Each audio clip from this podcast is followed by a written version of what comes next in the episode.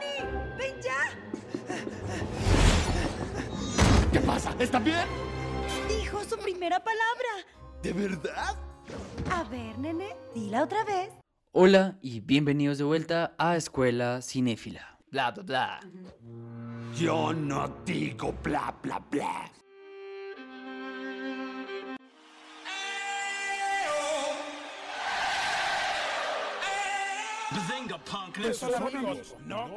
Leviosa, no Leviosa. It's Britney, bitch. Me lo ancora.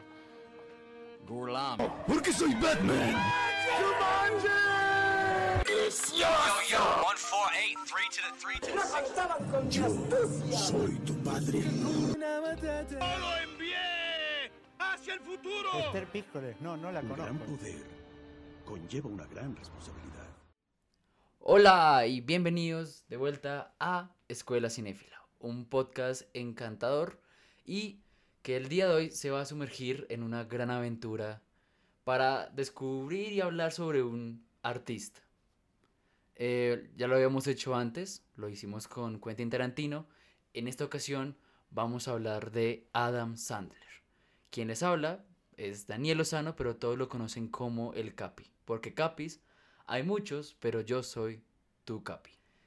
Y estamos transmitiendo desde la mansión Foster para amigos imaginarios, nerds, ñoños, geeks, raritos, amantes de la changua y de las buenas películas, es decir, nuestros queridos lunáticos. Estamos aquí con mi par de niños. Y tenemos primero a Mafe. Hola Mafe. Hola. ¿Tengo que hablar como niño? Hola. Eh, O siempre hablo como hablas como niño. Ay, vida triste. Sí, es muy cierto. Rayos. Es medio enfermo a veces. ¿Tú cómo estás? Yo estoy bien emocionada, también melancólica porque ya casi cerramos, pero lo importante es ponerle corazón. Y Adam Sandler es alguien que me gusta, aunque sea muy debatido. Sí, eso es- esto va a ser un podcast muy divisible, ¿cómo se dice? Divisible. ¿Dividido? Dividido. ¿Dividido? Dividible. Dividido. Dividido. Dividido. Si se dieron cuenta durante toda esta temporada, no sé hablar. y tenemos a nuestro otro par de niño, que sería aquí. No, sería más bien como. Mafe sería Kevin James. ¿Gordita? no mames, es que está siempre presente. Ah, bueno, así sí. Y eh, Asdor sería Ron Scheiner. Porque se parece a un Jonas Brothers. Pero, pero bogotano. ¿Cómo, cómo, cómo, cómo es? ¿Cómo es? Rob Scheiner. Rob Schneider. Sí. Schneider. La comedia en este capítulo va a ser muy parecida a la de Adam Sandler. También va a ser divisible. Exacto. ¿Cómo se llama ese tipo de comedia, Asdru? Eso es humor escatológico. ¿Qué quiere decir? El humor escatológico es esos chistes referidos o que simplemente son chistosos porque son de pedos, de orina, de Flatulencias. masturbación, eh, chistes así. Creo que ah, está muy bien para cierta época, pero hay humor muy inteligente que ya te empieza a gustar un poco más. Y no es porque seamos cinéfilos de dedo parado y nos guste así lo, uh, lo que nadie más entienda. y- Vamos a tomar un vino. No, a todos nos gusta de vez en cuando ese humor, pero bueno, en su justa medida, ¿no? Todo en el sexo es malo. En exceso. Así son los chistes.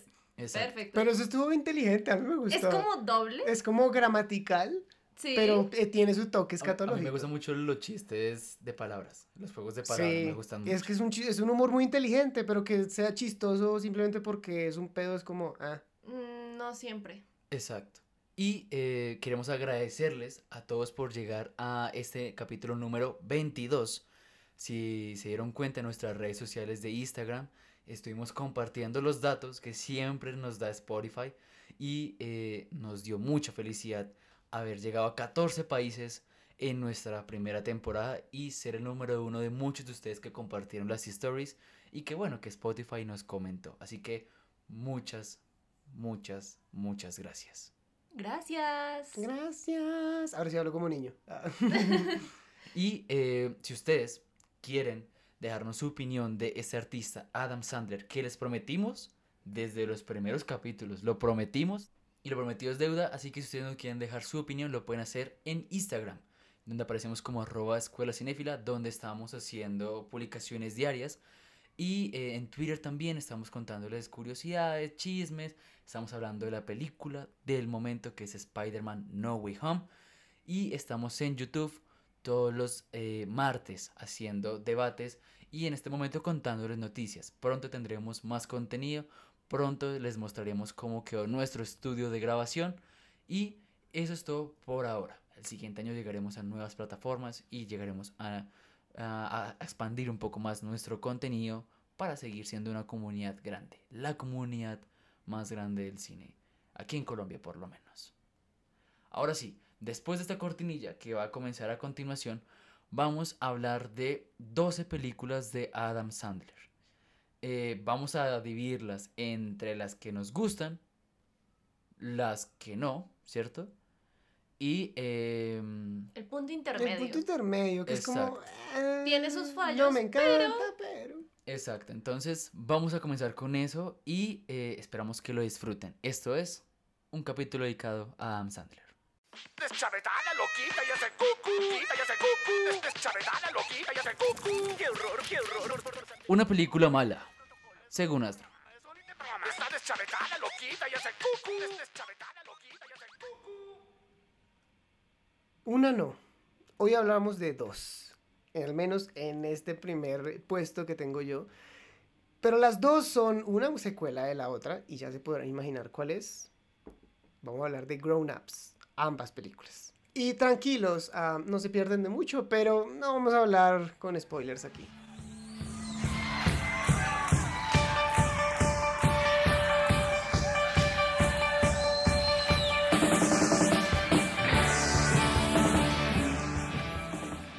Como hablamos al principio, hay un humor pues difícil de consumir porque tal vez es demasiado fácil, está muy es muy tonto, está pensado muy rápido y el problema con Grown Ups es que no es que algunos chistes sean así, es que todos los chistes son así, todos. Y me encanta una comparación que hace el gran te lo resumo así nomás, muy recomendado su canal de YouTube y es que está bien hacer un chiste de pedos si tiene un contexto inteligente a pesar de ser un chiste de pedos.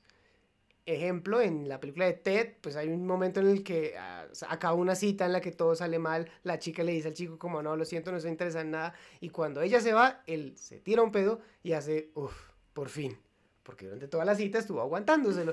es chistoso porque de esa Uno cita que salió tan mal, sí, aparte de que dices, ay, sí soy, eh, Pero en la primera no pasa mucho, ¿no? En la segunda te lo acepto, el, ¿cómo se llama? El estornuderotupedo.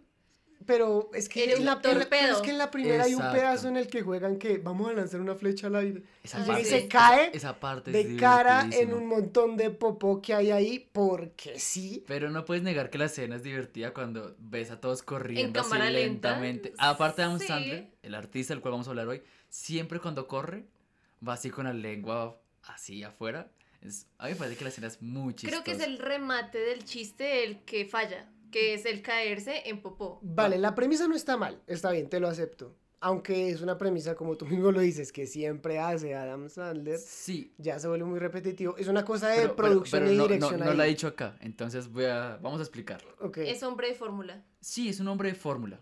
Eso lo que quiere decir es que es un hombre que siempre va a ser el protagonista. Tiene una chica que es linda, en este Muy caso linda. Salma Hayek, y siempre está rodeado de sus amigos. Usando aparte- shorts. eh, utilizando shorts. Esa es la, la fórmula clásica y aquí se trae todos sus amigos comediantes. Está Kevin James, está Chris Rock, está... Bob Schneider. Bob, Bob Schneider, sí.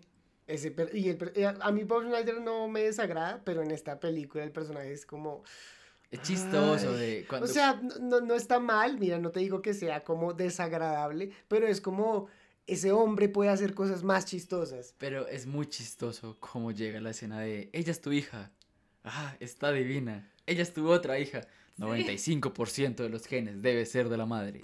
Y me quedo corto. Y luego sale la tercera y sí, es como... Es como, ah, sí. No sé, no sé. Yo la verdad no me reí ni una vez viendo esas películas. Sí, Yo yo sí. sí. Y vale, que ni siquiera haga sí. hecho como, jeje, se cayó en popo. Porque sí, me, o sea, tampoco me voy a dar aquí, "Oh, lo siento, pero yo solo me río con ah, humor británico de los años 70. No, Pero pues tampoco hubo la ocasión de, de reírme de un humor tonto. A veces el humor tonto es chistoso. Este podcast es el ejemplo. Pe- Pero... Oye, mis Oye. feelings. Ay, no solo eres tú, yo también he hecho mis chistes ahí que se han merecido el badum. Mafe no. Mafe, ma- no, Mafe, Mafe sí es la que O se sea, humor británico. Mafe la, no la entiendo. Ah, y, y ese fue tan natural que fue muy bueno. Sí, yo entiendo a Asdru, con los, son como niños. Eh, Asdru lo decía tras bambalinas antes de grabar. eh, Adam Sandler es infancia. Sí. Por lo menos para nosotros que crecimos durante los 2000, es infancia y yo vi Son como niños muchas veces. La segunda sí me parece que es una pérdida Un de tiempo. La segunda sí es muy mala, muy mala. La primera es divertida, tiene sus momentos muy divertidos. Y creo que el momento de reflexión cuando están todos en el muelle, de todos tenemos un secreto y a veces cuando estamos al frente de nuestros amigos nos da mucha pena contárselo. Creo que está muy bien. No todo es perfecto. No, no todo es perfecto. Y está lo mismo de siempre. Está eh, el, que, el que gana más, el que es fracasado, el que es soltero, el que tiene una, una farsa, el que no le importa. Y creo que eso está muy bien. Creo que es de las películas más humanas y de las ideas más reales de Adam Sandler. Todos tenemos un grupo con el que hemos crecido y como somos tan cercanos, no queremos quedar Queremos mal. demostrarles que somos exitosos. Sí, a ustedes les pasa, a nosotros nos pasa. Esa premisa está muy bien, o sea, te la acepto y es muy interesante, pero ¿por qué no la aprovechó? O sea, hay momentos en los que eso se, o sea, se, tiene luz, esa, esa bonita reflexión, pero son momentos. ¿Y cómo es posible que una película tenga momentos en los que haces esta reflexión? Sí, es comedia, no llegamos aquí a salir eh, tratando de reflexionar y cambiar nuestras vidas, obviamente no, pero no está mal que te rías y digas como es chistoso, es divertido y tras del hecho estoy sacando algo de esto, se puede hacer un humor así, Adam Sandler lo ha hecho, pero aquí se descuidó, o sea, esta película fue muy fácil, muy fácil, fue un hack en todo su sentido. Hack. ¿Qué es hack? A hack pues porque es fácil, ¿no? ¿Sabes? Como el life hack. Ah, sí. Trucos es fáciles. Chévere, chévere Ajá.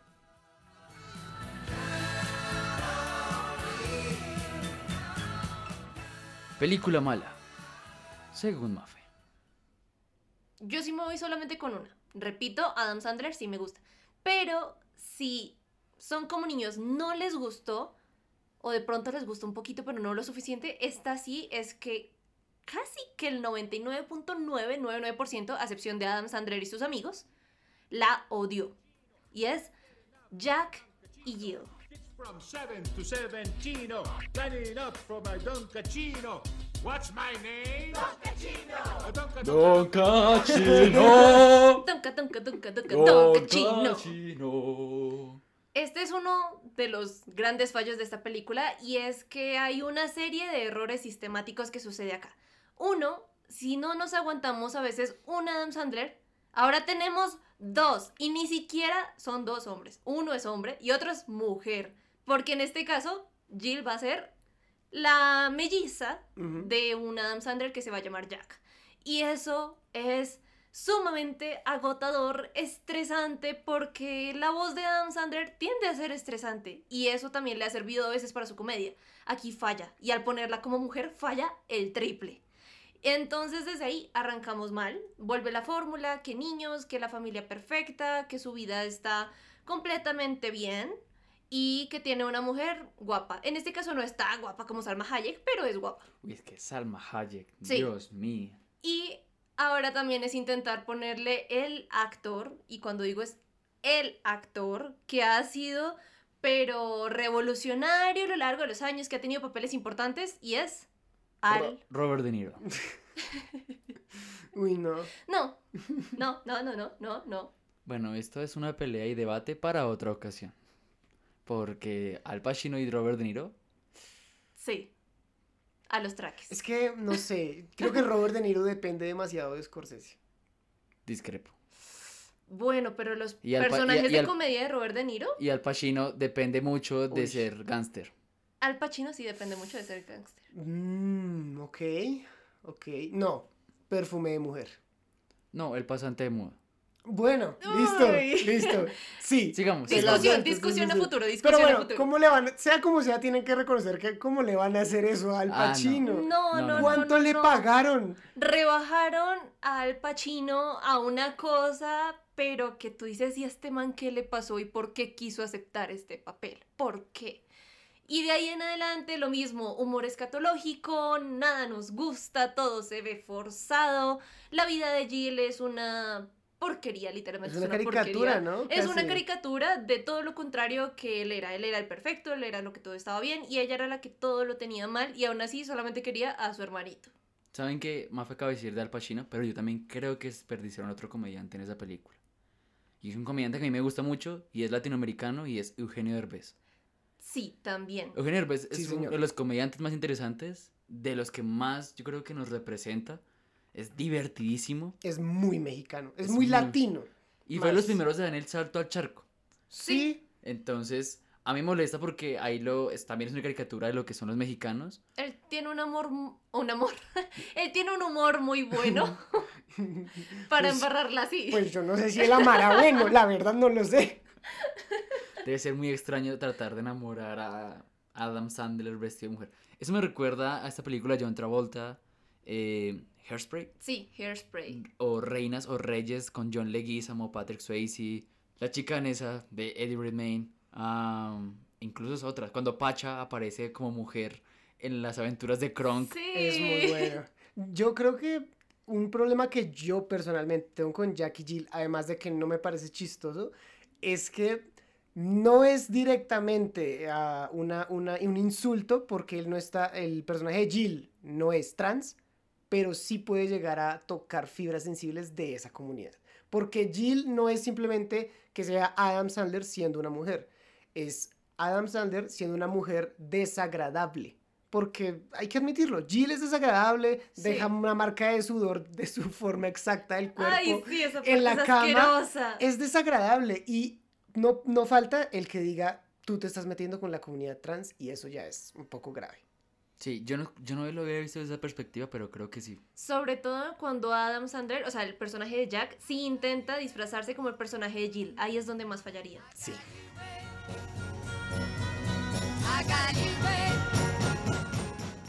Una película mala, según el Capi.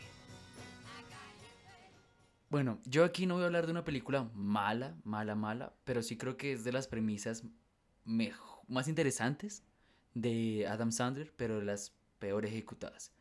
Y les voy a hablar de una película que en sus pósters era impresionante porque te mostraba Pac-Man, te mostraba Donkey Kong, te mostraba eh, todo este mundo de los videojuegos ochenteros que marcó tendencia y que marcó una forma de hacer las cosas, de cómo entretener a los niños y que sin ellos no tendríamos el mundo y el universo, la empresa que son los videojuegos hoy por hoy.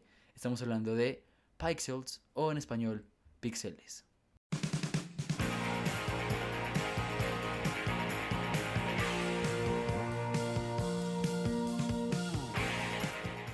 Esta película de 2015, pues obviamente nos trae otra vez al protagonista Adam Sandler y eh, es dirigida por Chris Columbus y eso me duele un montón.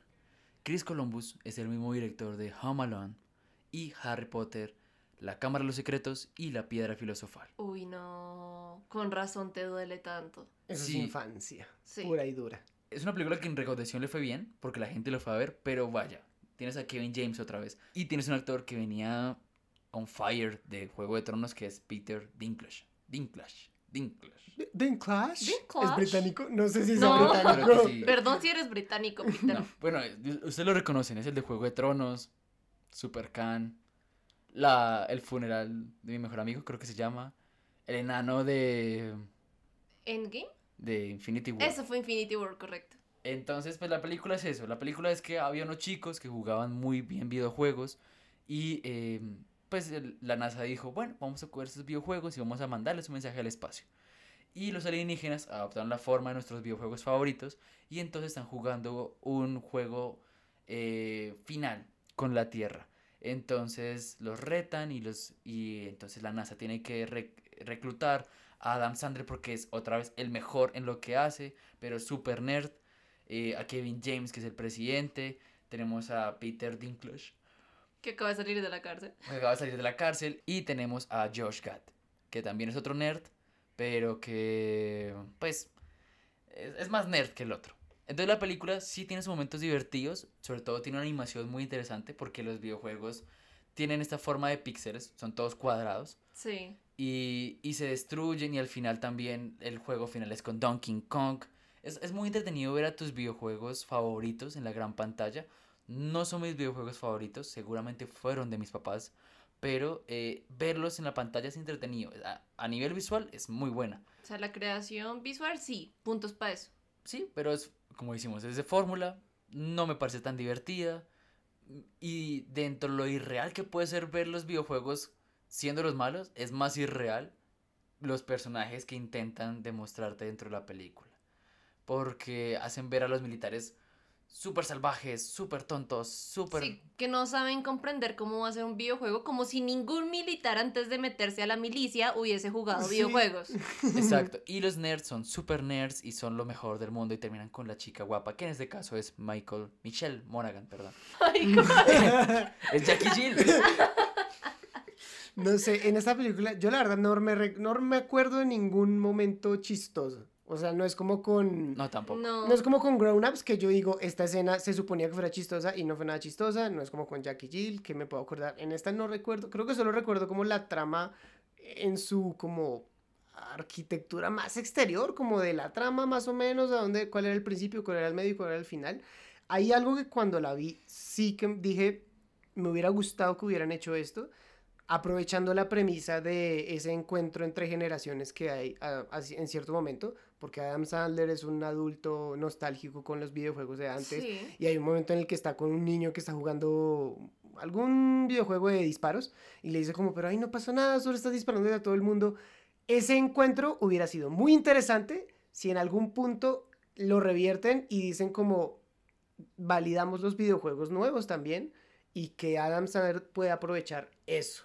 Miren que... Saberle como transformación de personaje, que él también pudiese jugar los nuevos. Sí, que hubiera dicho como, oye, pues mira que, no sé, tal cosa que vi a este chino jugando me sirvió para el juego final que nunca pude pasar cuando era niño. Pues más o menos pasa, ¿no? Porque Donkey Kong es el juego que él pierde en, el, en la convención. Lo que quiere decir es que aquí vamos a dar una pincelada de este artista y es, al igual que Stephen King, cuando ustedes leen los libros de Stephen King, ustedes van a encontrar una gran cantidad de referencias cinematográficas, musicales, eh, de sucesos que, que Sí. pasaron importantes. Adam Sandler es igual.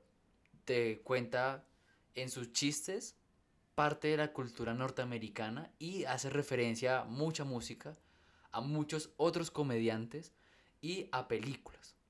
No, no más, a- a- hablando de un ejemplo claro, cuando él hace un chiste en una película que vamos a hablar más adelante, él dice, vas a utilizar las escaleras como Betty Grant. Si tú no sabes quién es Betty Grant, pues no vas a entender ese chiste. Pero para los que saben quién es Betty Grant, entienden por qué el chiste de que tiene un cuerpo como Betty Grant. Entonces, creo que en inglés sí es de las cosas más mm, interesantes de Adam Sandler. Porque en la traducción sí se pierden muchos de esos chistes. Que son referenciales.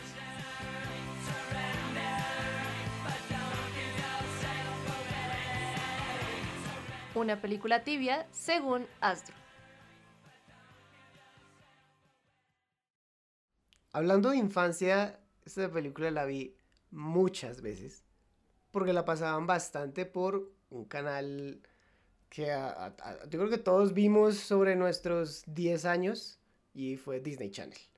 Y en Disney Channel repetían un montón esta película llamada Cuentos que no son cuentos o Bedtime Stories.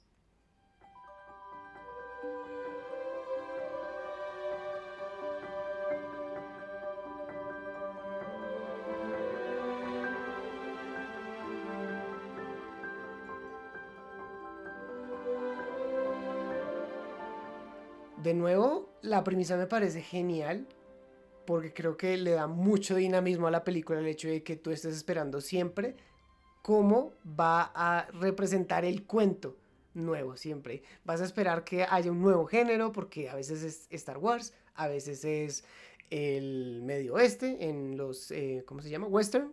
Sí. A veces es un western, a veces es Star Wars, eh, o sea, hay muchas como cosas que uno está esperando siempre, a pesar de que uno no tenga creada la costumbre de detectar referencias, uno sí agradece el hecho de que siempre haya algo nuevo. Y el de pensar de, bueno, vamos a ver cómo van a arruinar los niños el siguiente cuento.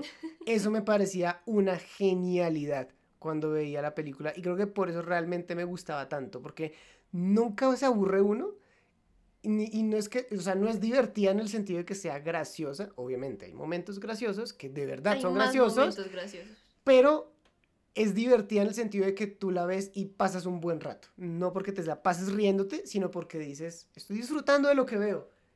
Para mí eso es, cuentos que no son cuentos. Un elemento que yo rescato mucho y es que aquí se rompe un poco la fórmula del Adam Sandler exitoso y nos muestra el Adam Sandler que llega al éxito durante la En película. Pixeles también pasa. Cierto. Pero en Pixeles, digamos, él ya tenía lo que necesitaba. O sea, sabía de videojuegos y sabía cómo utilizarlo. Mm, ok. Ok. Aquí, Aquí él esperando a ver aprende. cuál es su potencial. Exacto, Ajá. aquí él aprende, él es como, pues sí, yo siempre tuve el sueño de tener un hotel y terminé siendo un empleado de servicios y me gusta tal vez lo que hago, no es la vida que yo quería, pero a través de eso estoy aprendiendo que disfrutando con mis sobrinos, que también entendiendo otras cosas de la vida, puedo llegar a disfrutarla más.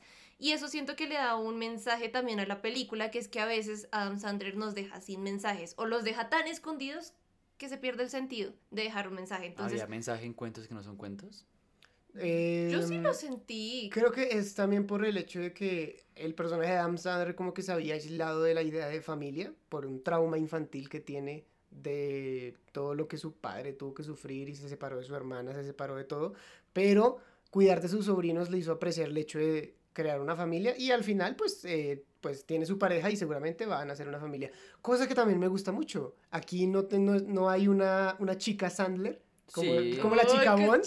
Ah. Sí, es Kerry Russell. Aquí, no, ponle cuidado, La- o sea, la- la- no me refería a que no haya, no me refería a que no haya, me refería a que te prometen una, pero luego te dicen, Sí, sí. no, Esta no. es la niña, fue sí. la niñera.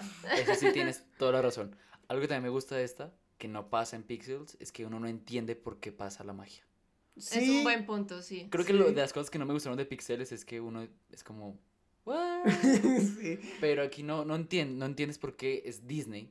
Y eso creo que le da mucho sentido a... No sabemos por qué pasa, pero ese hámster tiene dos ojos Ese gigantes. hámster, ese hámster. Ese gánster tiene dos ojos gigantes. Al Pacino. What's my name? Don. Eh, a mí me gusta mucho también esta película, sobre todo porque tiene tres actos. Y yo, fan de la simetría y de Wes Sí. Anderson, me gusta la simetría. Son tres sueños y tres sueños donde en el primero él no entiende. En el segundo él intenta manipular el sueño, Sí. pero la final No, no. no, funciona como el. Y en la tercera él se molesta con los niños porque les dice, Exacto. ¿cómo así? ¿Cómo así que voy a arder en llamas? ¿Por qué No. cierran el cuento así? No. Despedido. Porque él Sí. sabe que va a funcionar, que va a Exacto. servir. Y me gusta, por ejemplo, hay una escena muy clave, la de los chicles. Ay, sí, La de los esa chi- lluvia de chicles. Él, él dice como, es mágico, pero es que él no alcanza a ver que Sí. lo que como espectador sí logramos es que hay un camión que se estrelló, que estaba lleno de chicles y los chicles están cayendo. Sí, Sí. Es una magia muy real, es como casualidades. Exacto, exacto. Vuelve a ser Rob Schneider. Rob Schneider. Schneider, Schneider. Pero curiosamente, el papel que yo le hubiera dado a Rob Schneider se lo dan a Russell Brand, el del amigo. Que es un idiota. Ay, Sí. sí. Un Sí. idiota en la vida real. ¿Cómo dejas a. Katy Perry en no, un concierto? No, como la, le cierras y le termina la relación por mensaje de texto. Sí, es un personaje No. bastante controvertido. Pero pues eh, el personaje de la película también es como, es chistoso porque es tonto, un poco facilista, pero vale, te lo perdono porque la película me gusta. E- Eso es algo muy psicológico, ¿sabes? Y de la psicología social. Mira, Ay. tú vas a ver a un chico guapo rodeado de chicos no tan guapos para que el chico guapo se, Se vea ve más, guapo. guapo.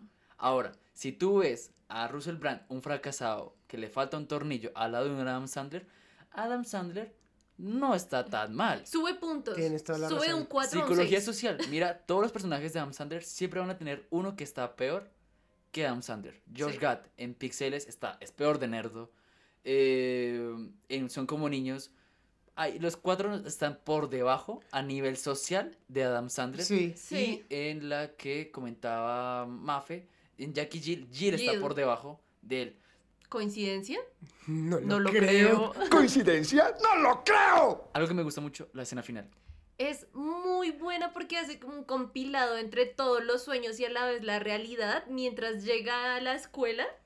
Es divino. Sí, creo que esa escena de hecho le da un valor que tal vez no se había visto hasta ese momento en la película y es como lo importante que son los sueños, soñar como un niño. Porque toda esa situación de llegar en una persecución a- con tu amada eh, eh, a la espalda de tu corcel, llegando a salvar el día, eso es muy de películas, muy de cuento, es muy aventura que tú crees que solo pasa en los cuentos, Es pero muy fantasía. lo llevan a la realidad y es como el cuento ya no es un cuento. Esta escena no es spoiler. No hablamos de nada de lo que pasa. No. Ah, pues no. Pero, pero no. No. No es spoiler.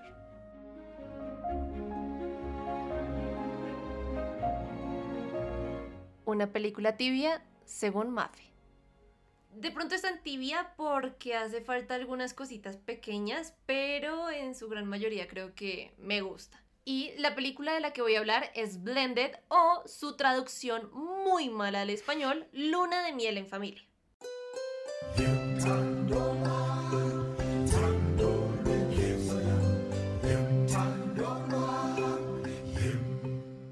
Esta es una película que salió en el 2014 y que tiene elementos muy interesantes porque nos saca del contexto estamos solo en Estados Unidos y nos lleva a África.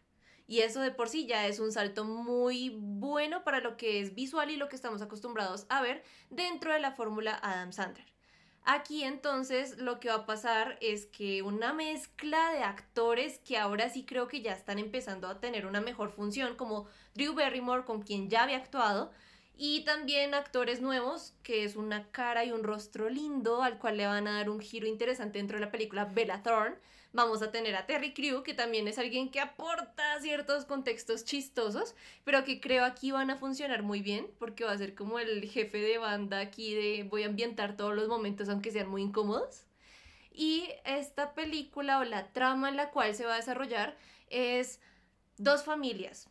La de Adam Sandler, la de Drew Barrymore, cada uno tenía sus hijos, cada, cada uno estaba soltero por circunstancias diferentes. Y en un giro del destino muy extraño, ambos consiguen boletos o todo un viaje completo para irse a África. Lo que no saben es que este hotel está dedicado a reconstruir familias y hacer lunas de miel en familia. ¿Eso cómo sería en inglés? Honeymoon in family? Family honeymoon. Family honeymoon. ¿Cómo lo hablaron en España? Tan, eh, tan, tan- tanta controversia que hay con los doblajes españoles y latinos. ¿Cómo lo hablaron en España? A No sé, ver. Juntos y revueltos. Bien hecho España. Sí, sí, sí, sí. Bien hecho España. Así debió haber Pues sido. de hecho, la gente se burla de España, pero yo aquí vengo a defender a España. Home Alone no significa mi pobre angelito. No, no, para nada. Home igual mi pobre Alon Angelito. Angelito. Se llama Sol- Solo en casa. Solo en casa. casa. Es raro, ¿no? A veces va para un lado y va para el otro. Pero bueno. A mí me gusta la trama de esta película. Sí. Es- o es- sea, Bella Thorne. ¿Saben qué es genial? Terry Crew. Terry Crews. Me encanta. Terry Crews. Spice. Uy, sí. Si les gusta Terry Crews, vean sí. Brooklyn Nine-Nine. Sí. O ¿Dónde están las rubias? Oh, También. Uy, se sí. luce muchísimo. And I need you. Hablando de la película ya, ¿saben qué me encanta? Cuando la vi me pareció curioso, o sea, en ese momento no tenía el ojo de halcón cinéfilo, pero ahora lo puedo notar y es que juegan mucho con hacerle paralelos desde la dirección a las dos familias. Em, Eso funciona mucho porque hace los contrastes y ahora aquí los personajes están a un mismo nivel. Ajá. Entonces Sí. es, listo, es el Sí. papá que tiene sus hijas y está la mamá que tiene sus hijos. ¿Y cómo van a funcionar ellos? ¿Y cuáles son los problemas que cada uno puede tener? Tú como papá, ¿cómo entiendes si solo tienes hijas y no tienes ningún referente de mujer que te diga, listo, eh, le, le llegó la regla a la hija y ahora qué Pero, hago? ¿Y cómo lo así. hago? Y así pasa lo mismo con el hombre. ¿Y cómo le enseño al hombre, yo como mamá, a ir al baño si yo ni siquiera sé cómo manejar eso? Bueno, eso es medio ciencia ficción. Pero pasa, no Pues es tan pa- sencillo. Está YouTube, ¿no? Tú puedes en internet aprender de todo, pero, pero Dummies. pues... ¿Cómo educar a tu niño? No. ¿Cómo criar una niña si eres un hombre machista? No, eso no pasa. Pero siento yo que aquí en la narrativa no falla tanto. Funciona porque Adam Sandler es un tipo que tú ves y puedes creerte el hecho de que él no sepa tanto de esas cosas. Es verdad. No, hecho- yo no lo veo como un hombre moderno. No. De, de hecho, pensémoslo bien, ¿en cuál de sus películas hace de buen papá? Porque en esta de Son como niños, no es buen papá. Tal vez en esta de mm, Big Daddy o Un papá genial. Aprende a ser papá. Hmm, Porque Lo- le tocó como el... Lo cual es aún más interesante. Sí. Porque es como, pues, na- nadie nace aprendido, ¿no? Pero sí, en, la- en- en lo general, creo que eso es muy interesante, ¿saben? Uno se da cuenta de que cuando conoce a norteamericanos, eh, la mayoría le gusta este contenido a Adam Sandler porque los representa muy bien. Uy, sí, Suena muy muy feo. Pido disculpas por si lo que voy a decir más adelante es hiriente para algunas personas. Pero sí creo que hay una gran representación de la cultura norteamericana que para nosotros es chistosa porque parece como, jajaja, no es así. Pero sí, sí es así. Uno los conoce un poco más, uno les escucha hablar, uno los escucha hablar de cómo nos representan a nosotros como latinos y uno dice, sí, sí hay algo de Adam Sandler en cada uno de ellos y creo que uno ve las películas distintas. ¿Sabes qué pasa con eso? Es que siento yo que el humor no tiende a ser tan transcultural como nosotros creemos que es. No es lo mismo un chiste para latinos, no es lo mismo un chiste para británicos, no es lo mismo un chiste para norteamericanos, porque eso cambia mucho el contexto y tú haces o armas un chiste en función de tu cultura. Y eso también hace que tal vez no conectemos muchas veces con películas de Adam Sandler. Puede que por eso Eugenio Derbez nos parezca también muy bueno en humor, pero para otros Y- raye. Y, aparte tú le pones la voz de un mexicano o algo y te va a parecer muy chistoso. Claro. Creo que eso, por ejemplo, le da más puntos y aquí nos vamos para otro lado, pero le da más puntos a Betty la Fea. Porque Betty la Fea logró llegar a Cruzó nuevas fronteras. fronteras. exacto. Pero bueno, aquí... Lelutier. Le, Lelutier, sí señor. Eso es un humor internacional a morir. Sí, Hola, señora Laura. Ah, no, ese no es chistoso. La señora Laura. pero señorita Laura. Señorita, what the 31 fuck? minutos de Chile. Uy, 31 minutos, es que buenísimo. es increíble.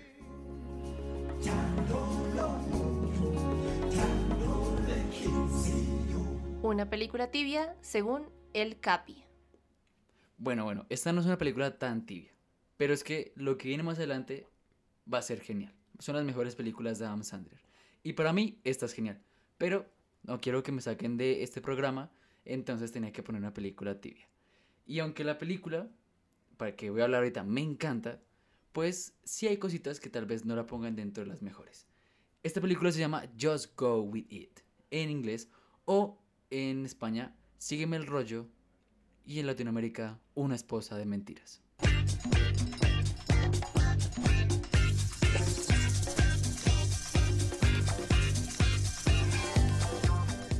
¿De qué va esta película? Esta película es la Devlin.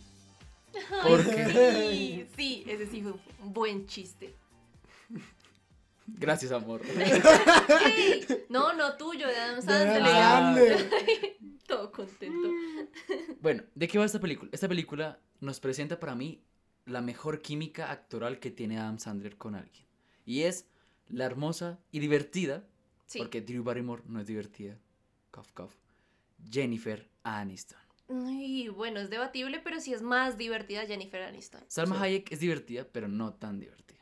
Es que Salma Hayek es divertida a veces, Como no Vergara. siempre. Exacto. Exacto, porque es mexicana y los papeles que le dan a veces exageran eso. Y ustedes, si comparan Sofía Vergara y Salma Hayek, saben de qué estamos hablando. Sí. Es triste, pero es cierto. Igual, grande, Salma Hayek en Eternals. Sí. Te respetamos y te admiramos Sí, mucho y por eso. Frida, por ejemplo. Frida es un personaje muy interesante. película muy buena. Pero bueno, ¿de qué va esta película? Esta película nos presenta otra vez a un Adam Sandler que eh, era feo Muy feo. O sea, y tiene un cambio, un glow up, crece como personaje. ¿Adam Sandler les parece atractivo? No, no. o sea, estaba peor de Adam Sandler y le hacen un semi glow up a Adam Sandler. Claro, pero, pero es como, o sea, yo sé que no es Henry Cavill, pero dentro de un hombre No. real, ¿es atractivo? pero te voy a decir una escena. En Adam Sandler cuando está en la piscina, cuando le está enseñando a nadar a- al hijo, bueno, al niño, eh, está cuadriculado. Adam Está Sandler. mamadísimo. Sí, sí, es extraño, es extraño, es muy raro. Pero Hacer bueno. comedia barata es lo máximo. Las color burgers son lo máximo. Pero bueno, entonces, ¿de qué va esta película? Pues él tiene un anillo. Y el anillo es su forma de proteger su débil y lindo corazón. Porque Oh. Jackie Sandler, que es su esposa en la vida real y que siempre aparece en todas las películas de Adam Sandler, le rompe el corazón. Otra pincela, siempre pone a su esposa, pero nunca a... a- Como su esposa. como su esposa.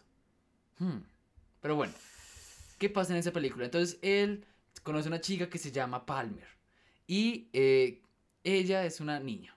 Sí, Le gusta, total. le gusta En es súper rosadita, le gusta chica indiscreta, es, es, es genial. Y por otro lado tiene a su asistente que se llama Catherine, que es Jennifer Aniston, y en ella encuentra paz, encuentra una persona con la cual puede charlar y puede ser honesto. Porque esta película se basa en eso, en, creo que es de los mensajes más claros, eh, las mentiras pueden que te den una relación a corto plazo, alguien con quien estar un viernes, pero no con el que tú puedas compartir toda una vida. Mm, Exacto, y que las mentiras siempre se van a seguir y seguir y seguir agrandando si tú no confiesas. Exacto. Entonces, eh, esta película nos presenta eso. Y tiene con dos personajes muy chistosos. Tiene a Billy Madison, Bailey Madison, y es, no digas que no, no digas que no, macho. Eh, en, en Latinoamérica es española, es ¿no? Es Pero española. que habla Y como en inglés, y en inglés es británica. Ah, Ah, ok. Y tenía, Don't say no. Don't say no. sí, es algo así como la reina. Y Griffin Glock, que es el mini mafioso, que quiere solamente ir a Hawái, otra locación distinta, a caminar con delfines. Ah, la película es muy divertida porque en esa maraña de mentiras también encontramos a una actriz muy buena que se llama Sí. Nicole Kidman, que tiene el nombre de Devlin. y mientras el doctor Daniel... ¿Ah? No, Doctor- ay. Doctor Daniel está ahí, Daniel, Daniel. está inventando una vida de mentiras con Palmer, pues Catherine tiene una vida de mentiras con Devlin. Entonces, cada uno está viviendo sus propias mentiras, pero en toda esa maroma de mentiras se enamora.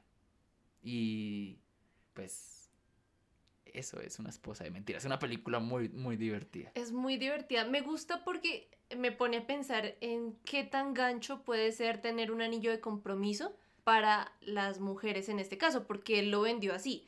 Adam Sandler mantenía el anillo puesto para decir que lo habían dejado, que su esposa lo golpeaba y que lo maltrataba y que por eso entonces él estaba ya divorciándose, pero que le costaba dejar el anillo porque era una persona muy romántica y eso en la película encantaba a todas. O sea, ¿quieres saber si es real? No sabemos si aplica, no puedo decir que aplique, podría ser yo machista creo- incluso decir que aplica. Yo creo que eso incluso repele a mucha gente. Porque Pero- que vea el anillo es como... uh, No sé, Incluso puede que ahí- no. ¿te acu- ¿Recuerdan nuestro capítulo número 10 de Batman, donde hablamos de los trastornos psicológicos? Y uno de esos es el, ese síndrome como de proteger, ¿cómo se llamaba ese síndrome? Tenemos también el trastorno de Matthewson por el poder. Este es un trastorno que se da cuando una persona, un tutor legal, pone en peligro a un a su cuidado, a la persona que está en su cuidado y siente cierta satisfacción o cierto placer al ser él el que la rescate o el que lo pueda proteger. Eso. pues hay gente que dice como, no, pobrecito, un hombre lastimado, yo voy a salvarlo. Sí, eso sí pasa. Ah, ok. O el yo tengo que ser la mujer que está para ti porque tienes que saber que si hay alguien para ti, yo voy a ser A mí me parece persona. más real que lo del anillo, lo de la relación de ellos. Porque cuando tú tratas de enamorar a otra persona, te das cuenta que la persona que realmente te gusta es la que siempre estuvo a tu lado. Sí, Y aparte me encanta una cosa, no sé, me pareció chistosa y es que él es él- le queda muy fácil mentirle a todas, pero justo cuando tiene que inventar una vida de mentiras es como se llama Bart, que viene de, de Barto, Barto, y es Kiki, que viene de Kiki D. Di. Y Luego entendimos quién era Kiki D. Yo no sabía quién era Kiki D. si es la canción de Elton John.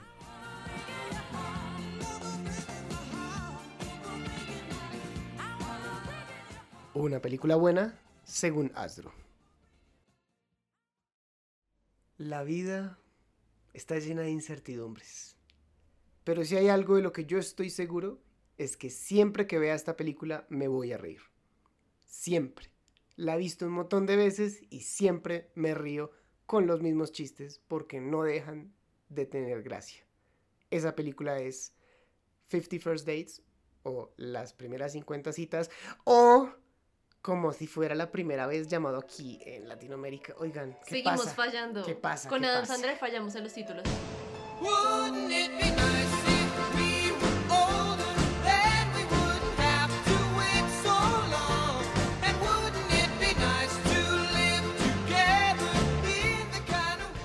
El Capo tiene razón, Drew Barrymore no es chistosa, pero aquí me encanta su es personaje. buenísima. Es muy tierna además. Creo que Drew Barrymore triunfa más por ser tierna que por ser chistosa. Desde E.T. Desde, sí señora, sí, his- históricamente. Pero bueno, en esta película es básicamente Adam Sandler eh, personificando a su personaje de siempre, buscando conquistar a una mujer que se le borra la memoria todos los días. Así que cada día tiene que volver a enamorarla. Oh, Es muy romántico. Qué- Aquí sí. Qué lindo, es muy lindo. Y me encanta que además tú te crees que Adam Sandler lo haría de esa forma porque siempre lo hace de una forma chistosa. Una secuencia en específico que a mí me fascina y siempre que voy a ver la película la estoy esperando es la del carro. Cuando el personaje de Drew Barrymore siempre pasa por el mismo lugar y Adam Sandler siempre hace algo ahí, o traba la vía, o pone al pingüino. Ay, Ese sí. momento es buenísimo. Siempre, siempre es como el mismo chiste una y otra vez, pero busca siempre innovar. Y este es como, sí señor, así se hace. Sí, porque no se conforma como, ah, bueno, como se le borró la memoria, puedo enamorarla de la misma forma que ya me funcionó. No, no pasa así. Y eso también le da muchos más puntos.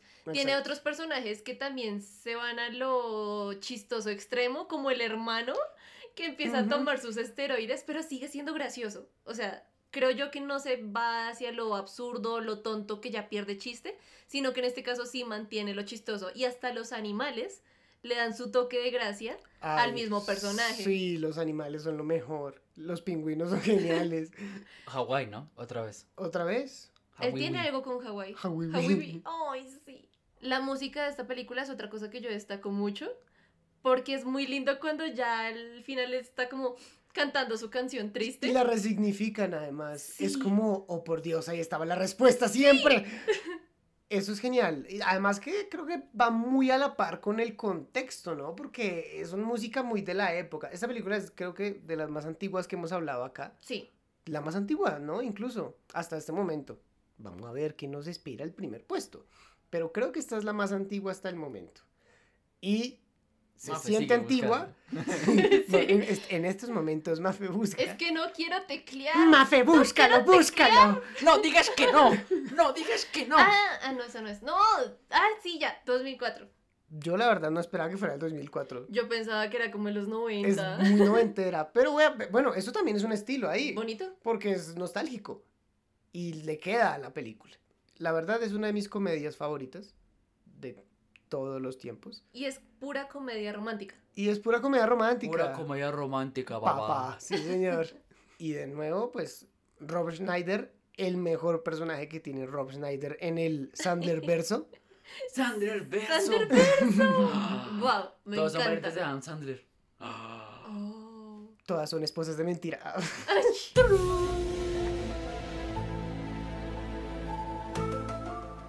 No, y la esposa de Rob en, en esta película es muy chistosa. es genial. Sí, Ay, sí, sí, no. sí, sí, sí, sí, sí, sí. Aparte creo que eh, más que la de la esposa de mentiras, aquí apropia un poco más la cultura polinesia Sí. de, de la música, de la playa, de lo que significa. Y creo que Mafe decía algo al principio que me parece muy lindo. Y creo que es por esa razón que mucha gente la considera las mejores películas cuando se habla de amor. Y es, eh, será muy fácil vivir con una persona así, que puede olvidarlo todo porque es ventajoso para la otra persona. En este caso, él se compromete con ella y decide todos los días enamorarla porque no le gusta lo fácil, sino le gusta a ella. Y creo que es de las cosas más bonitas y es muy poca gente se mide el reto de estar con una persona la, con la cual la vida va a ser aún más complicada Pero es tanto el amor que le puedes tener a esa persona que incluso estás con ella. Es hermoso. Capicoelo. Ah, Capicoelo. Capicoelo al habla. Capi Arjona. Y hablando de eso, creo que, pues sin hablar demasiado del final, pero imagínense esto a futuro, pues es un poco aterrador, ¿no? Hay varias complicaciones fuera de lo lindo que es, de, ay, qué Sí. tierno que siempre la enamore. Bueno, y cuando ella despierta embarazada, ¿qué?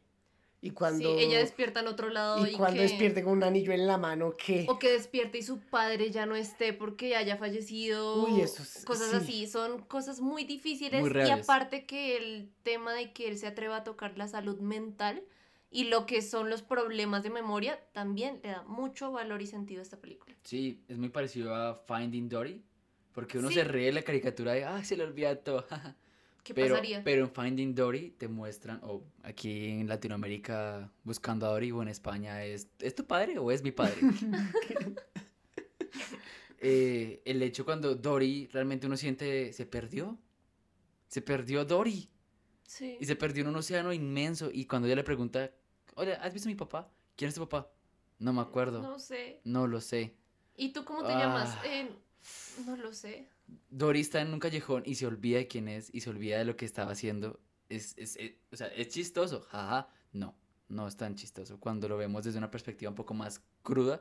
Y lo que ustedes acaban de decir, hay cosas en esta película que te ponen a pensar a futuro de, bueno, y cuando pasan ese tipo de cosas, ¿qué va a pasar con el personaje? Oigan, hello, es real, hay gente que vive eso. Sí. La propia película, de hecho, creo que reconoce esto y en la escena en la que le cuentan a ella lo que le sucede con el video y la edición, que obviamente es chistoso porque es una película de Adam Sandler, Mm. lo que ella responde es, ¿y la vaca está bien? Qué bueno. Qué buen cierre. Es una tragicomedia divina. Muy linda. Tragicomedia. Mm, interesante.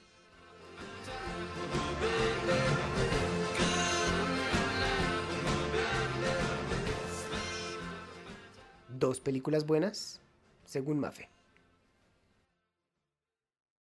Tenían que ser dos porque sí me gusta Adam Sandler, a pesar de todos sus fallos, tiene películas buenas. Y nos hemos dado cuenta que a partir de esta de como si fuese la- primera vez, la que habló Asdru, a las películas que a veces mejor se le dan a Adam Sandler pueden llegar a ser las que hablan de dramas, las que hablan sí de comedia, pero tiene un trasfondo y un un reto de mostrarte una realidad que puede ser, aunque dolorosa, pues cruda y, Y, la mayoría de veces te gustaría ver una película de Adam Sandler como si fuera la primera vez. Sí. Y la primera película de la que voy a hablar es Golpe Bajo, el juego final. O Longest Yard.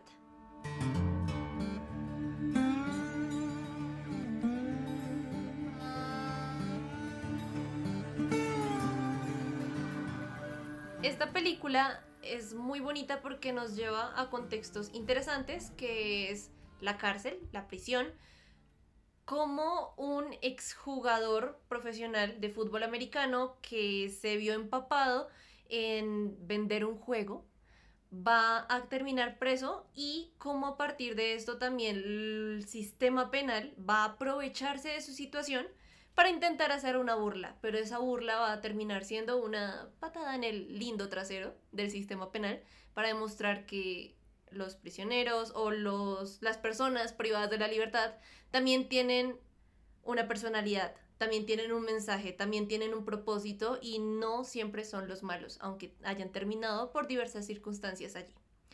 Esta película me gusta mucho porque cada personaje le aporta algo interesante a, a esto y no es en vano. Longest Yard, eh, este, este de yardas, hace referencia al fútbol americano y va a estar muy englobada la película en la temática del fútbol americano y va a mostrar cómo cada personaje puede aportarle un tipo de juego, como aquel hombre tan rudo que tú ves en la prisión puede servir para lo que no pensaba que iba a servir, que es, bueno, taclear, eh, o el que era más chiquito en la prisión y que, bueno, todo el mundo no le paraba bolas, va a servir para correr, como aquel personaje que aquí es muy importante, que es el curandero, va a ser ese impulso moral, ese vamos chicos que ustedes pueden, yo estoy con ustedes, yo los apoyo. y cómo poco a poco van a ir formando un equipo de lo que eran simples para los demás prisioneros. Eso le da mucho valor, le da mucho sentido y él también, él como una persona puede arrepentirse de lo que hizo y transformarse dentro de un contexto que tú dirías no da para cambio. Nosotros somos colombianos y creo que es obvio que de fútbol americano no sabemos mucho per se. Pero esta película ayuda un montón a entender esos deportes y creo que siempre es algo que yo le he dado como un punto muy positivo a esa película y es como yo no necesito entender el juego para disfrutar de las escenas del juego en la película. Porque me ha pasado con películas de béisbol, no entiendo el béisbol, la verdad. No, es muy tampoco. raro y a veces van mucho de que tú entiendas el deporte para poder disfrutar de la película. Aquí no. No, Sí, por supuesto, son importantes las escenas del juego, pero también lo que pasa de fondo es muy divertido, muy interesante. Y cuando llega el momento de lo que es realmente el juego, no te aburres. O sea que Asdru nunca llegó a tercera base.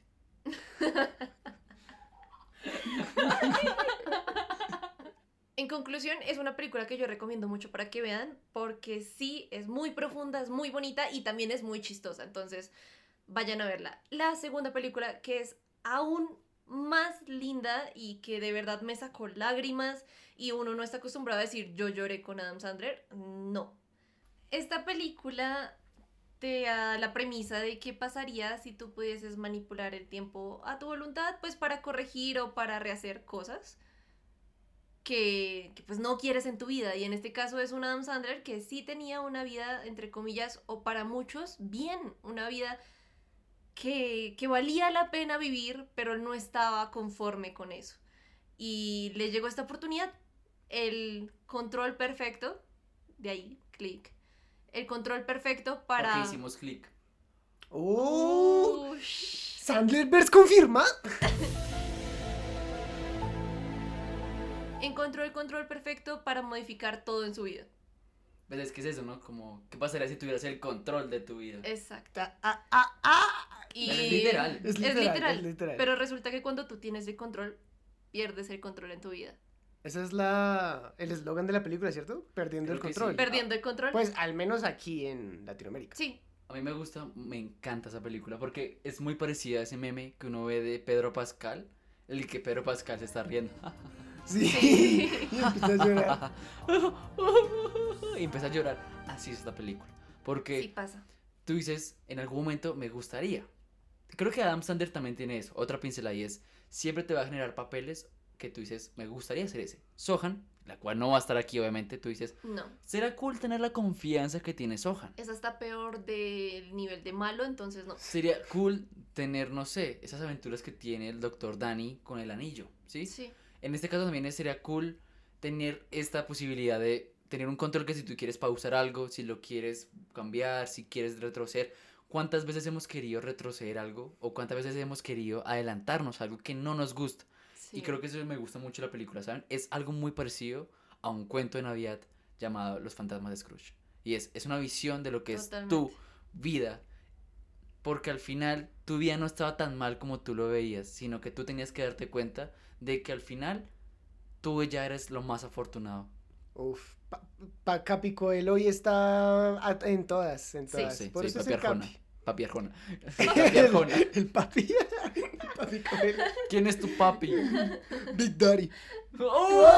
Sandler Reverso.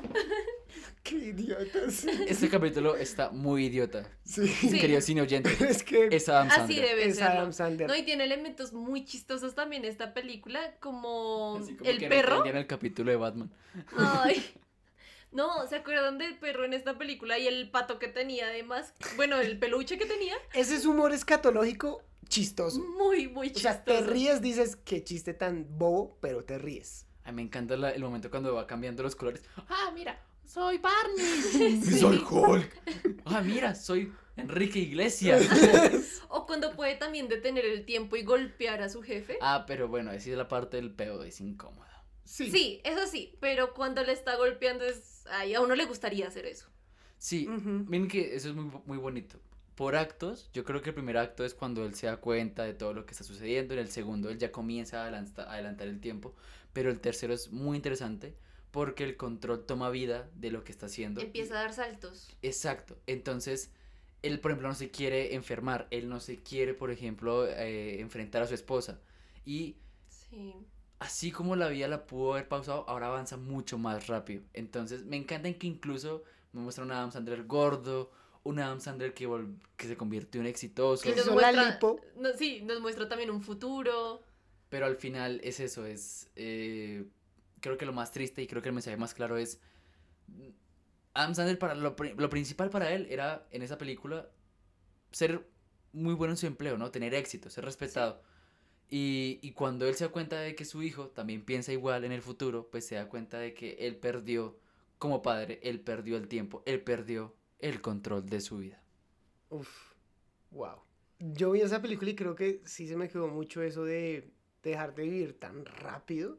Muy Sí. bien, No sé. sí, sí. O sea, eh, es como un, un mantra que tengo desde entonces. Hay que disfrutar el momento, estar tranquilo. ¿Cuál es la prisa?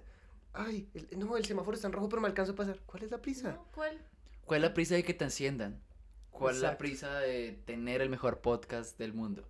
No lo tienes. Simplemente debes disfrutar del proceso y deja de sentir que debes tener el control de tu vida. Y deja de compararte con la vida de los demás. No tienes el control de nada. No.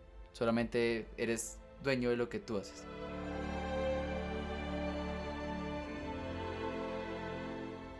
Dos películas buenas según El Cape. Para los que se estaban esperando que en esta sección estuviera Uncut Gems, no lo está. ¿Por qué? Porque este está en nuestro capítulo de A24 y ya hablamos un poco de Adam Sandler ahí. Entonces, en esta ocasión voy a hablarles de dos películas que me gustan mucho. La primera de ellas es de un director que me encanta. Este es un director que se llama Paul Thomas Anderson, el mismo de El hilo del fantasma, Magnolia, que es una historia coral, eh, Boogie Nights, The Master, que creo que le gusta mucho a Drew. Eh, este año se estrena Licor Pizza y eh, Petróleo Sangriento, por la cual creo que se ganó a mejor director, si no estoy mal, Sí, en y en esa película. inglés, There Will Be Blood. Y There Will Be Blood. Y en esta ocasión, de las mejores películas de, Tom- de Paul Thomas Anderson, nos muestra a un Adam Sandler que no es chistoso, es dramático, lo cual le queda muy bien, Sí. pero sobre todo es humano. Y esta película se llama Punch Drunk Love, o en español, Embriagado de Amor.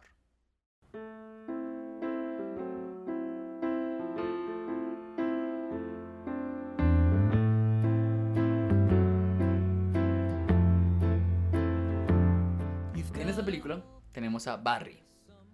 Y Barry es un tipo solitario y poco sociable. Um, Barry pues creció con siete hermanas y eso creo que le impidió enamorarse. Es una persona que no se puede enamorar, no siente amor. Entonces, eh, un día descubre un fallo en un concurso con el que tiene intención de ganar un montón de dinero. Pero en el proceso, más que la plata, le preocupa es encontrar el amor. Y creo que es muy interesante porque sin duda alguna, una de las cosas que más le gusta a uno como ci- cinéfilo es ver a un personaje quebrarse. Lo decía muy bien el Duende Verde de Tobey Maguire. Nos encantan nuestros héroes, pero lo que más nos gusta es verlos fracasar, verlos caer. Nos encanta ver cómo explotan. Eh, Jake Gyllenhaal en Nightcrawler cuando explota, cuando el personaje se rompe. Es genial. Emma Stone en La La Land cuando nos canta la última canción y se quiebra. Sí. Es sensacional. El personaje de Leonardo DiCaprio de Shutter Island también es sensacional. En este caso tenemos el quiebre actoral de Adam Sandler. Porque es incapaz de enamorarse. Y quiere sentir amor. Y eh, vaya que si una constante, una pincelada, Adam Sandler siempre nos habla de amor. Sí. Y en esta ocasión, no. Y en esta ocasión es lo contrario. En esta ocasión es, no hay amor. No puedo sentir amor. Y Paul Thomas Anderson, a partir de su gran manejo de colores, de los personajes y de las historias subalternas, vaya que cuenta muy bien la historia de Barry. Y creo que uno en cualquier momento se puede sentir identificado con Barry, así hayas tenido y te hayan roto el corazón tres, cuatro veces. Uno conecta mucho con ese tipo de historias en el que uno siente que ha estado en eso, en eso, de me cuesta enamorarme de por qué no llega esa persona, de ¿Por qué es tan difícil el amor? Y es que el amor es un sentimiento tan complejo que da para mucho y que lo hayan explotado en un personaje que, que aparentemente pues está dedicado solamente a comedia, también le da mucho más brillo. Sí. Mención especial al hecho de que es la, creo que es la única película dramática que tenemos en este mix. Sí, era, por eso quería traerla, porque Adam Sandler Sí. es muy buen actor de, de drama. Sí, se le da Yo mucho. aprecio mucho cuando eso sucede. Por ejemplo, una película de uno de mis guionistas favoritos, si no el favorito, Charlie Kaufman, Eterno Resplandor de una mente sin recuerdos. Jim Carrey haciendo drama es genial. Otra muy buena Jim Curry, eh, Man of the Moon, donde sea, también hace un biopic de un comediante que dentro de tantas risas se pierde. Exacto. A mí, yo, yo soy obsesivo, como que seguramente lo somos muchos cinéfilos, con buscar qué ha hecho este actor, qué ha hecho este director, qué más hay, porque quiero consumir más de esto mismo.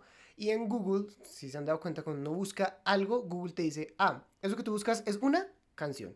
Eso que tú buscas es Sí. un país. Eso que tú buscas es un actor. Tú buscas Jim Carrey o buscas Adam Sandler y te dice cómico. Me ofende mucho eso. No es un cómico, es un actor. Hace comedia, sí, se caracteriza por eso, pero no es un cómico. Sí, a todos nos encanta, a Sí, todos nos y algo encanta. que nos ha demostrado es que los comediantes son expertos en mostrarnos también la otra cara de la moneda, y es el dolor. Porque sí, de, de un paso al otro, pues es- hay un solo un paso. El teatro se conformó de eso. el- la parte contraria al drama era la comedia. Y hacer comedia, otra cosa que debemos aclarar, hacer comedia no es fácil. No. Para nada. Para Para los que critican a Adam Sandler, vayan, hagan comedia. Traten Vea- de contar un chiste nomás. Exacto, hacer comedia no es fácil. Y es de las cosas más puras, artísticas y divinas que se puede hacer. Porque hacer reír a otra persona es difícil. Muy. Y hacerlo en casi 12 películas que llevamos acá y las que, bueno, tal vez no nos gusten a nosotros, es muy difícil. Así que, bueno, sí, yo estoy de acuerdo con Astro, cómico, me ofende, pero creo que que a ti te llamen cómico también puede tener un valor adicional porque significa que tú estás siendo chistoso, estás siendo divertido, estás ha- haciendo una forma diferente de arte y no está mal. Finalmente, llegamos a una película que eh, para mí es de las más divertidas de Adam Sandler. Y vuelvo a repetir con una de mis actrices favoritas, que es Jennifer Aniston. ¿Por qué me gustó tanto esta película? Les voy a contar de una vez. Yo soy fan de Sir Arthur Conan Doyle y su personaje de Sherlock Holmes. Y no he leído ningún libro de Agatha Christie, pero vaya.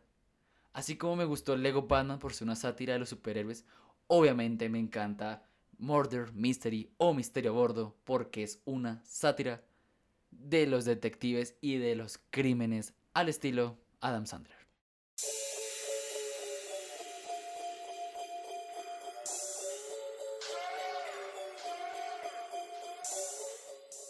Comenzando esta película, hagan de cuenta que está Asdru.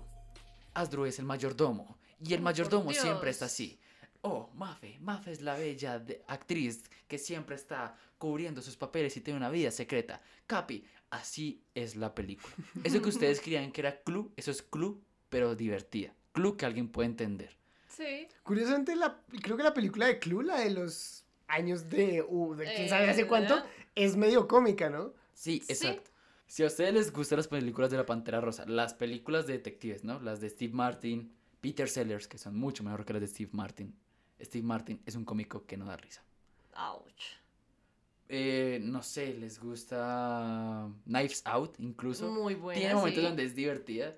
O las de Sherlock Holmes, de Guy Ritchie, también. Humor pero- inteligente. Pero esta es muy divertida porque te dice, tú sabes que va a haber cantidad de protagonistas. Tú sabes que va a haber un objeto que es el, objeto- arma. el arma con el cual se asesina.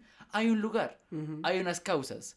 Y la película te va construyendo eso, a que tú mismo haces parte de ese dúo dinámico que que da gracias a la gran química de Jennifer Aniston y Adam Sandler, pues disfrutamos mucho más la película. Porque creo que algo que me gusta mucho de esta película es que a diferencia de otras, el amor aquí no se pone en duda. Si No. nos hemos dado cuenta a lo largo de 11 películas, el amor siempre se pone en duda. Aquí no. Ella lo apoya independientemente de lo que haga porque sabe que es un fracasado, pero es su fracasado. Y a él le encanta estar con ella porque aunque está paranoica y cree que por haber leído libros de misterio para Puede poder resolver el misterio, le encanta estar con ella. Y es sensacional. Aparte está Luke Evans, está hay un montón Uy, de actores sí, un reparto. muy interesante. Pero creo que es eso. La película te va contando de. Son un desastre. Y no, son- no, es- no es una cosa de vida o muerte. No van a salvar el mundo. Es un misterio. Pero entre comillas, sí es de vida o muerte porque terminaron comprometidos en ese misterio sin querer queriendo. Exacto. Y está la típica persecución de carros. Pero la típica persecución de carros. La que conduce es ella. Entonces él es, es muy genial porque él se sienta y dice. "¡Ah! ¡Ay, yo Quería quería conducir! Es así. Es el típico detective que podría dispararle a cualquier, a cualquier mundo. Él no. Él tiene la peor puntería del mundo. y ahora sí, Entonces es divertido porque la película es una sátira acerca de lo que es. Y yo no quería, obviamente quería acabar con la mejor película para mí, pero no quería acabar con un drama como Punch Drunk Love, sino quería acabar con una comedia que para mí tiene un guion muy interesante y una premisa de qué pasaría si dos desconocidos estuvieran inversos en una red de mentiras y misterios. ¿Consideras que esta película le queda ese, mm, ese dicho como de no se toma muy en serio? Exacto. O sea, no lo busca. A mí me encantan las sátiras. Me encanta cuando algo conoce lo que está haciendo y lo hace con total libertad. Yo me quiero burlar de ti. Sí. Y como me quiero burlar de ti, te tengo que copiar bien. Te tengo que ha- hacer ver lo que yo quiero mostrarte sin perder la línea frontal que está entre tú y yo. Mm, Pero algo interesante es que esta película no se esperaba. Y eso también le da su valor de, de bueno, de no es el típico producto de Adam Sandler, sino es algo nuevo. Ojo ahí. Si no estoy mal, hay un elemento llamado Netflix de por medio. Sí, señor. Sí, Es- ahí, ahí va a llegar yo. Sí, sí. Porque Netflix tiene otras películas con Adam Sandler, pero para mí esta es la mejor. Sobre todo porque nos ofrece locaciones, nos ofrece una gran variedad de personajes. Tú ya sabes quién es Adam Sandler. Sabes quién es Jennifer Aniston. Sí. Pero te, ve, te gusta verlos ahí porque, lo que les digo, es totalmente creíble que ellos pueden resolver el crimen. Sí. Pero es que la película no es tan compleja y te vas a reír un montón. Sobre todo, algo que tiene muy bien esta película que creo que fallan las demás. Para que un chiste sea chistoso, debes contar. Debes darle un contexto y al final darle un muy buen remate. Sí. Si ustedes son fanáticos de las obras de misterio, miren el nombre del tren al final de la película y se van a dar cuenta de por qué esta película es la mejor de Adam Sandler a mi concepción. A mi perspectiva, ¿cómo sería? En mi opinión. Eh, a mi opinión. En mi opinión. En mi opinión. El Profesional, es hora del Pánico.